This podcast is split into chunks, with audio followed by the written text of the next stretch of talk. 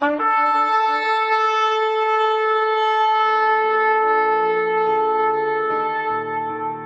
拜是本分，敬拜是机会，敬拜是恩典，敬拜是与神共享天伦。齐来敬拜。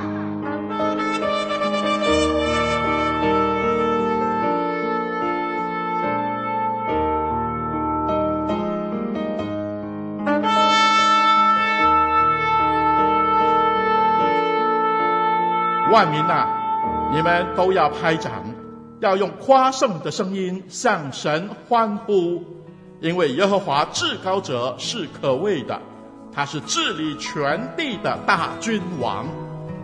让我们齐声歌唱，敬拜永生上帝。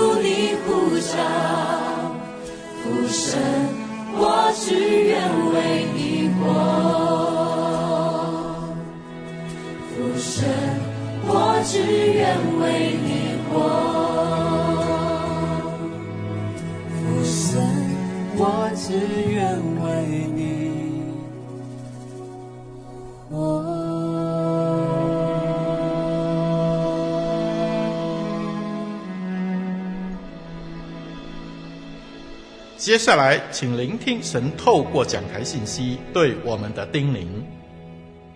亲爱的弟兄姐妹平安，很开心在空中与大家相见。透过网络媒体，让我们拥有更多的资源去认识全能的上帝。他是昔在、今在、永在的神。我们一起来祷告。亲爱的天父，谢谢你，让我们再次聚集在你的面前，一同敬拜你。感谢你赐给我们的生命和健康，让我们有机会来颂扬你的名。主啊，我们渴望与你更亲近，经历你丰盛的同在。主啊，我们也在这个时刻向你忏悔，承认我们的过犯和罪恶，求你赦免我们所做的错事，洁净我们的心灵，让你的宝血洗净我们，使我们能够再次与你建立亲密的关系。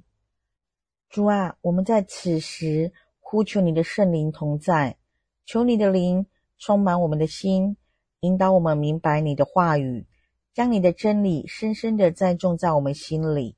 我们这样的祷告都是奉靠主耶稣圣名求，阿门。做一个基督徒，肯虚心的接受基督的信仰固然可贵，但有了这宝贵的信仰，却没有让这信仰去产生影响。更新自己的思想、言语、行为，这种信仰对其而言，诚然失去了意义与价值。为此，我们将以罗马书十二章至十五章为依据，鼓励弟兄姐妹能够在生活中具体的活出基督信仰，让信仰成为生活。我们一起来看罗马书十二章一到二节，也是今天想要分享的经文段落。罗马书十二章一到二节，所以弟兄们，我以神的慈悲劝你们，将身体献上，当作活祭，是圣洁的，是神所喜悦的。你们如此侍奉，乃是理所当然的。不要效法这世界，只要心意更新而变化，叫你们查验何为神的善良、纯全、可喜悦的旨意。有人说，人生譬如海中的行船，船有三种，代表三种不同的人生。第一种是汽船，船内有强大动力的机器，抵得住风，能逆风而行。正如有的人内在的心灵有信仰、有主张，因而不随风漂流。第二种为帆船，船中预备有帆，遇着顺风急行。逆风则停，同如有的人生活是看风头，迎合社会习俗与时代的潮流，没有真理立场与原则，随环境而变迁。第三种为破船，船中无帆无舵，任风飘行，随波逐流，漂泊无定，自己破坏了。还要撞坏别人的船，有的人活着也是这样，自害害人，自欺欺人。请问您的人生是属于哪一种呢？今天我将根据这一段经文来分享今天的信息，做一个好基督徒的三个原则：一、将身体献上，当作活祭。保罗劝勉我们每一个基督徒。要将自己献上，当作活祭，这是基督信仰的特色。旧约中的祭物都是死后呈现在祭坛上，但上帝却要我们的身体活着为祭，献给他。活祭的反面就是死祭，例如雅各、彼得等等，他们都是为真理献身为死祭的殉道者。但是，上帝并不是要我们人人都成为殉道者，为他而死，乃是要我们人人献身为活祭，为他而活。简单的来说，就是要求我们在生活上与世人分别为圣，以圣洁的行为、言语、工作为祭，献给上帝。这是每一位基督徒所当努力达成的目标。将身体献上，当作活祭，是指我们当以圣洁的行为为活祭献给上帝。基督徒不是圣人，但却以良好的品格与行为为馨香的活祭献给上帝。在行为上与世人分别为圣的人，尼迦先知的信息是活祭。最好最具体的诠释，在尼迦书六章六到八节这么说。我朝见耶和华，在至高神的面前跪拜，当献上什么呢？岂可献一岁的牛犊为燔祭吗？耶和华岂喜悦千千的公牛，或是万万的油和吗？我岂可为自己的罪过献我的长子吗？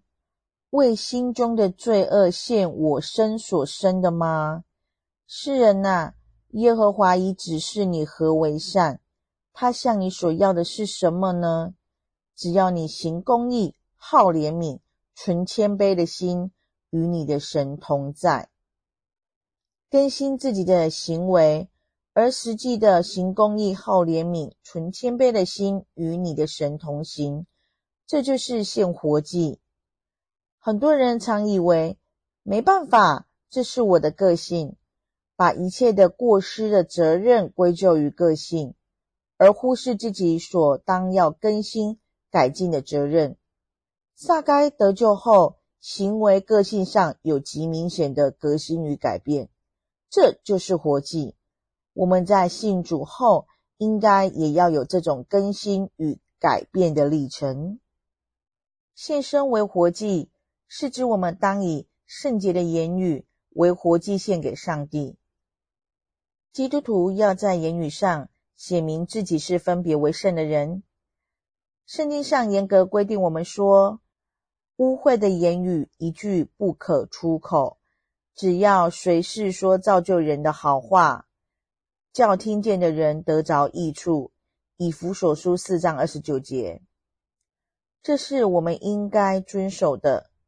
根据这段经文的启示，基督徒说话不但要句句清洁，要句句好话，学会说鼓励、安慰人的好话，要努力使自己在言语上没有过失，做完全的人。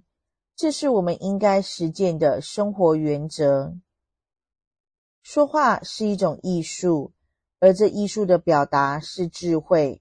雅各书三章二节这么提：原来我们在许多事上都有过失。若有人在话语上没有过失，他就是完全人，也能勒住自己的全身。当我们在分享从圣经里面来看，有很多关于说话的教导的时候，有一个很重要的前提。我很会说话，是为了什么呢？我要很会说话，因为这样我可以拥有更多的资源。我要很会说话，因为我可以不得罪人，这样我可以讨人喜欢。这样也许我说话可以得到一些我想要得到的机会。但是从圣经里面来看，有一个更重要的是。我的说话是因为神要你我成为一个在我们所处的环境里面成为一个具有影响力的人。说话决定我们的影响力，有两方面的影响力。也许你可以给别人有正面的影响，但是也有可能，如果我说的话不合适、不得体，也有负面的影响。圣经让我们成为一个有影响力的人。什么样的人有影响力呢？有一段经文，我相信很多很多的朋友们都熟悉。圣经上说，神让我们成为这世上的盐，这世上的光。有盐，腐败就会少一点。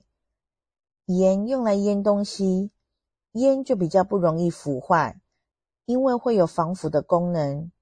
有盐，腐败就会少一点。有光，黑暗就会少一点。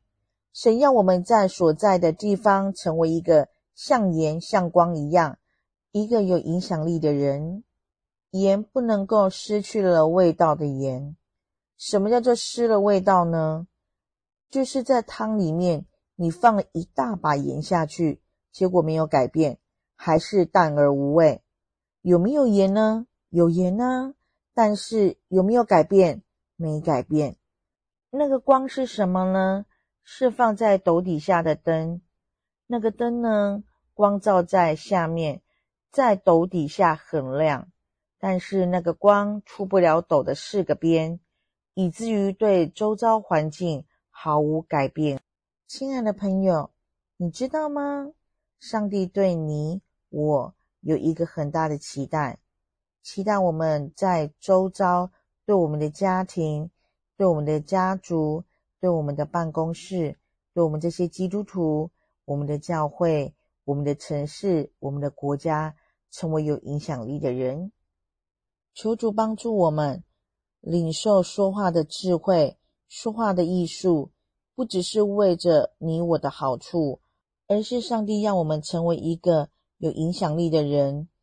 今天，愿主对你说，他要你。成为一个有影响力的人，在这个时代，我们应该要敢而且愿意献身为活祭的决心，立志在行为上、言语上能荣耀上帝，我们才能做一个有价值、有影响力的基督徒。第二，不要效法这世界。保罗不但劝勉我们要有献身为活祭的体认，更要有不效法这世界的决心。这是做一个有价值、有影响力的好基督徒。第二个原则，不要效法这世界。现代中文译本翻译为“不要被世界同化”，意思是要有不同流合污、不效法时代潮流的决心。首先，不要效法一个将金钱看为第一的社会环境。今天我们生活在一个重视金钱超过伦理道德的社会。俗语说：“有钱能使鬼推磨。”以前看过综艺节目的小剧场，这样演的：有一个新手的员工要请办公室的老员工前辈协助看文件。第一天，老员工说：“今天太晚了，明天提前来说。”隔一天，新员工一早带着文件去找老员工，老员工一看就跟他说：“今天不行，明天你再提前来说。”大家懂意思了吗？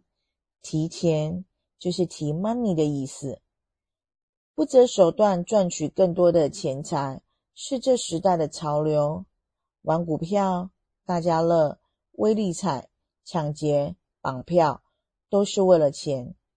我们会被这种潮流所感染吗？我们是否也会被感染，以致重视金钱超越了信仰，超越了永生呢？这是值得我们思考的信仰问题。基督徒要小心，不要为了金钱、事业，甚至牺牲了见证、聚会、信仰的操守。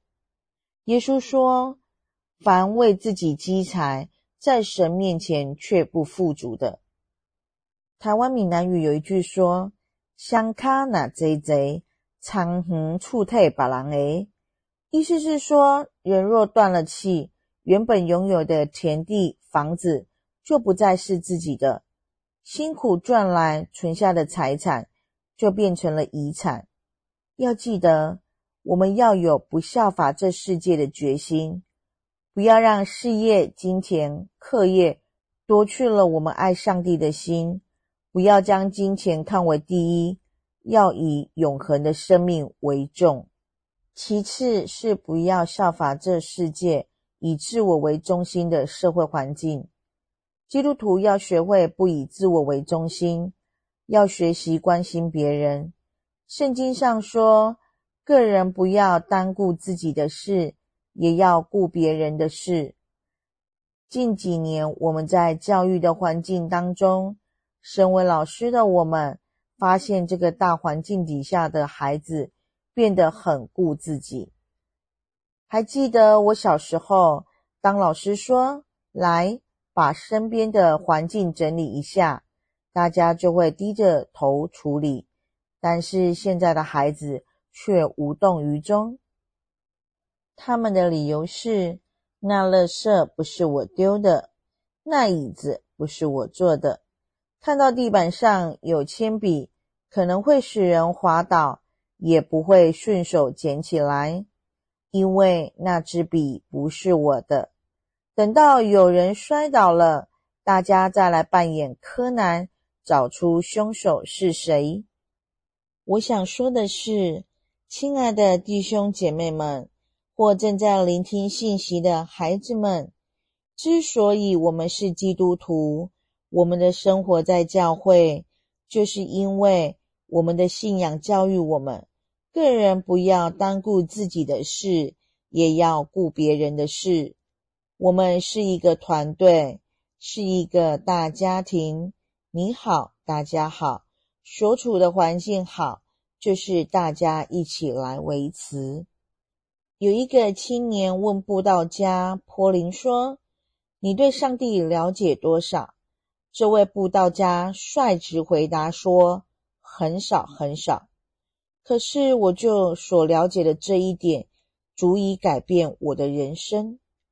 你的信仰能改变你的人生观吗？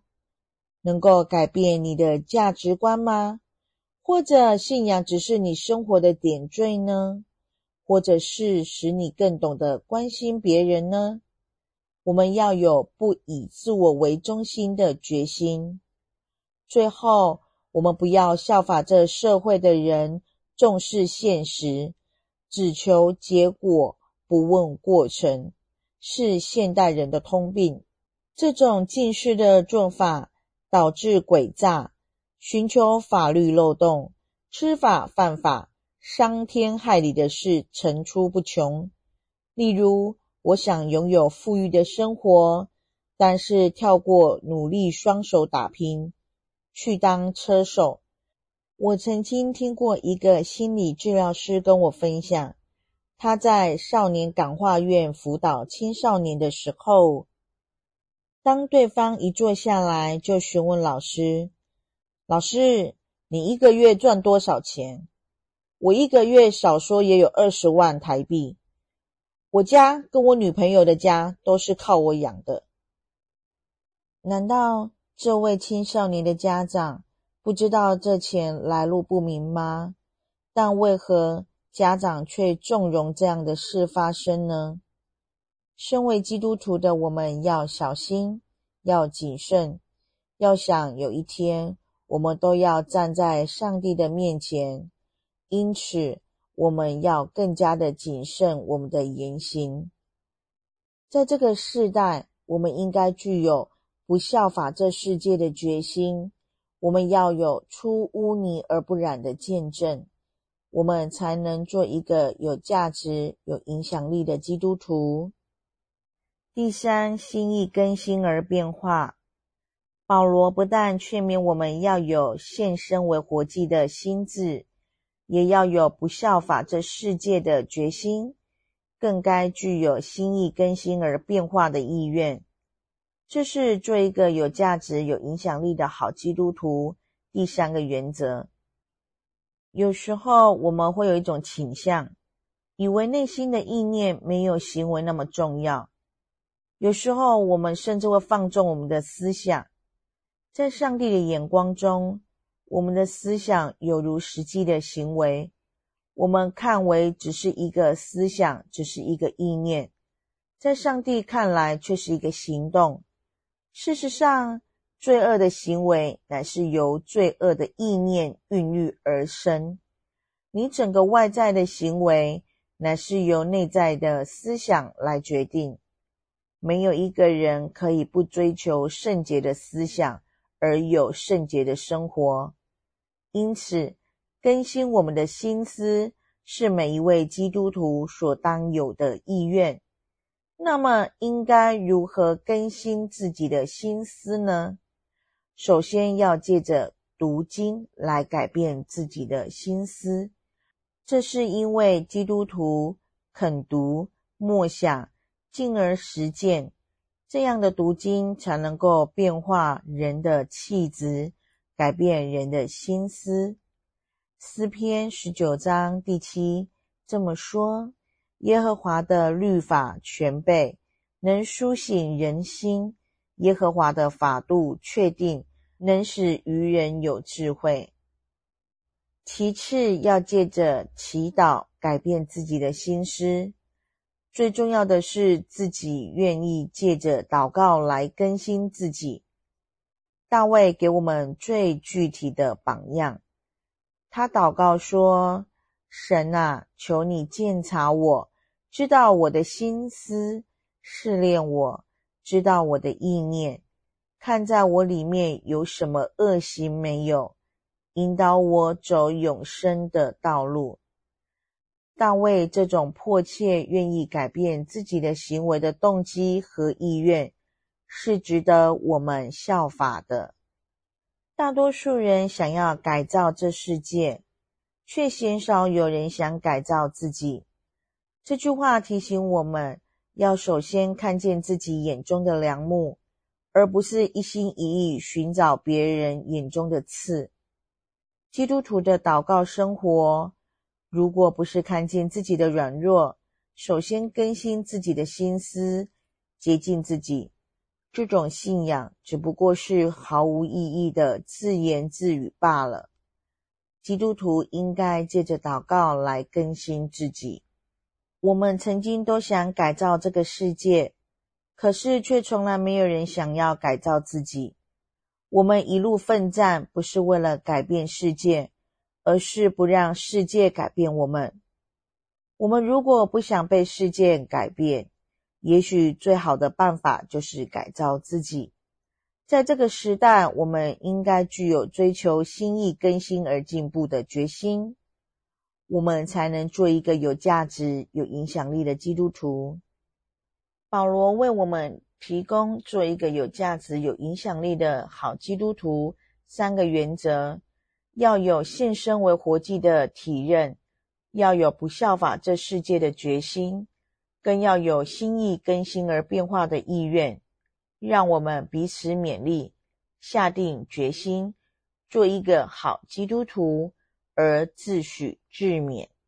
最近我很努力在整理家里的空间，因为知道孩子们要准备放暑假了，开始陆续要搬回学校的物品。一切的开始是从小女儿的新书桌开始。以前她跟姐姐共用书桌，后来姐姐反映她现在的作业本很大本，两个人对坐共用书桌着实有困难。我就答应她会在期末考前处理好。新书桌买回到家后，就开始展开了环境整理的大作战。首先，因为书桌的包装带回来很大的纸箱，以及小零件的回收垃圾，于是我就先从资源回收的物品分类处理开始，要的不要的，然后整理完玄关，看到自己的办公空间，开始着手处理，然后就是孩子的书桌，我先生的书桌，床单、寝具。如此一步一步，终于成了新的局面。同样的，我建议各位弟兄姐妹，先从整理自己的灵修生活，成为一个做好基督徒的起步。你多久没有个人的祷告、读经、灵修生活呢？我自己也是忙进忙出的，减少了自己独自面对上帝的时间。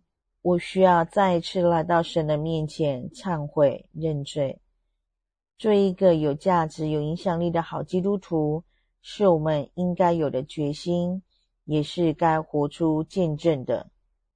爱因斯坦不只是空前绝后的天才科学家，某种程度也是洞悉人性的伟大哲学家。有关于成功，他曾经这么说过。不要试图去做一个成功的人，要努力成为一个有价值的人。但什么叫有价值呢？很多人往往把价值和价位画上等号，误以为一个人的身价就代表他的价值。但爱因斯坦却认为，一个人的价值应当看他贡献什么，而不是看他取了什么。这两句话完全道破现代成功学的盲点，也就是忽略了给予的力量。我们要立志做一个有价值、有影响力的基督徒，这是一个值得倡导的观念，更是一个基督徒在其短暂的人生岁月中所该存有的生活目标。我们一起来祷告。亲爱的主耶稣，求你帮助我们成为你在这世上的见证，用我们的爱和行动彰显你的慈爱和公义。最后，主啊，我们也感谢你的爱和恩典，求你继续赐福于我们，保守我们的家庭和教会，愿我们在这样的敬拜当中得到更新鼓励。让我们的生命成为荣耀你的名见证，奉主耶稣名求，阿门。连经我，使我更想你；吸引我，使我更爱你。所有梦想和将我都放在你脚前。我要完全顺服，献上生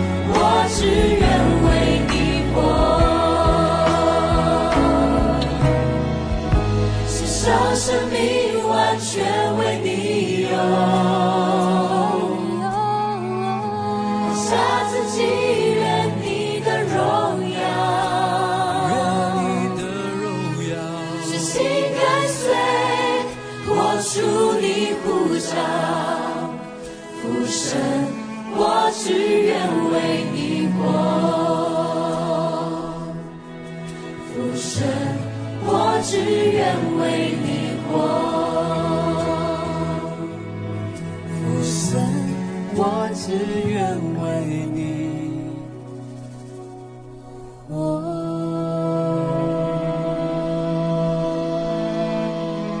活水之声与您一起线上的敬拜，在此暂告一个段落。我们将在每个星期天与你一同敬拜神，欢迎锁定我们的网址。上帝祝福你。